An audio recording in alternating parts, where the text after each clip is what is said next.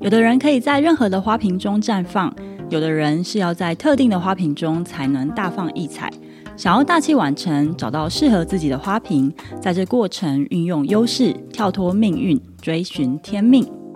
欢迎收听青年世代真的有问题的读书会。我们每个月会分享一本好书，用阅听来帮助你成为更好的自己。Hello，大家好，我是琪琪，欢迎来到青年世代真的有问题的读书会。这一集要继续的带大家来读《大器可以晚成》这本书。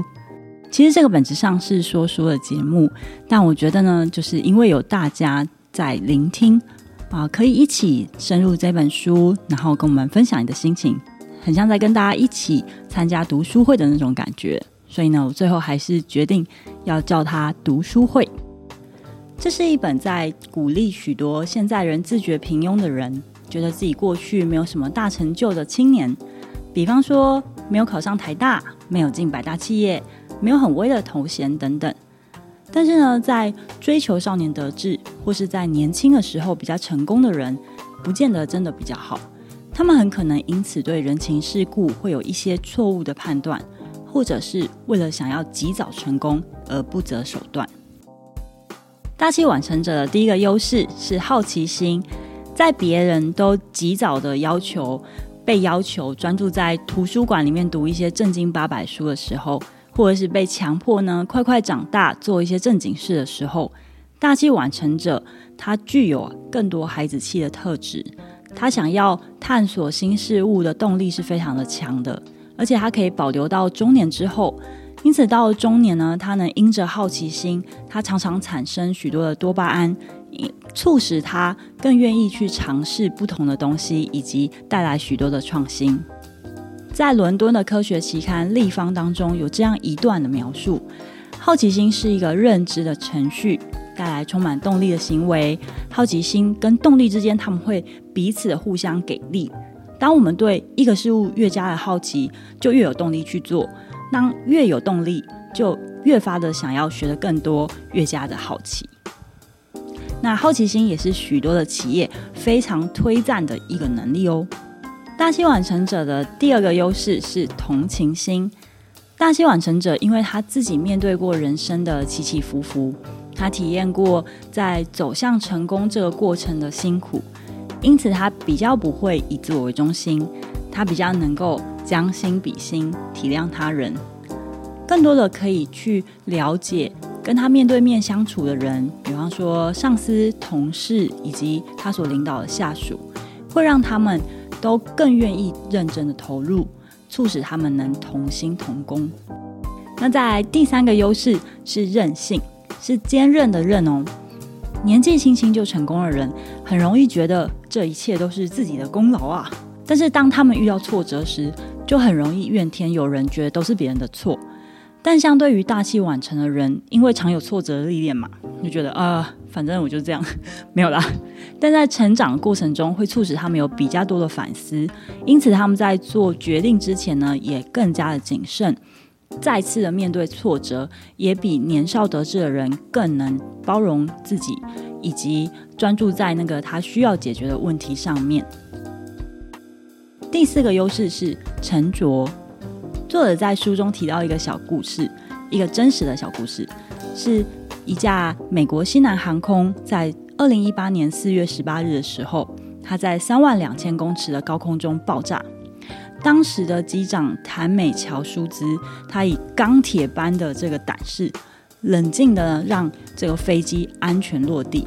当时他已经五十六岁了，在他年轻的时候，他经历了一连串的失败，尤其是在他想要申请空军的时候。但是呢，他后来。突破了这个困难，接受了许多艰难的训练，造就了他自己可以去发挥他的才能以及他的坚韧。因此，他透过这些训练，他的个人的特质就显得沉着。这就是大器晚成者不断努力与坚持之下，可以自然而然散发出来的特质。第五个优势是洞见。作者在这里给洞见的定义是：突然想通了什么。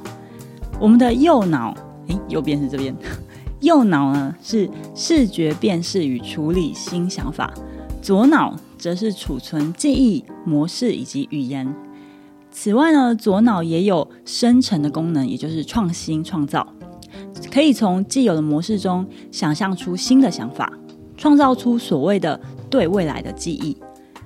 但左脑不会一开始就成熟，它是会跟着我们上一集提到的前额叶皮质，也就是掌管计划。解决问题以及情绪管理的地方，一起成长。这就是大器晚成者，他可以持续累积的经验、想法以及知识之后，它能够转化出更有用的洞见，也就是更有建设性、更有实际的帮助的想法。最后一个优势就是智慧。大器晚成者如何获得智慧呢？智慧来自于我们面对人生难题之后所历练出来的人格特质与经验。如同作家丹尼尔·布朗所说的，智慧是能看见我们在年轻时看不见的人生层次。作者在书中提到一个还蛮有趣的假说，就是年轻的人他在从事活动的时候，只有一边的脑半球是活跃的，但年长者则是倾向左右两个脑半球都是活跃的。那研究人员称这个改变为大脑整合，是不是听起来很强？在另一位神经科学家也曾做过研究，五十岁的他确实发觉他自己比以前的眼光跟看事情的角度会更加的开阔。中年大脑惊人的成熟度会让我们年纪越长就越有智慧。在我做这个说书节目之后，前后读了不少励志的书籍，发现他们都有个共同点，就是对大脑的研究。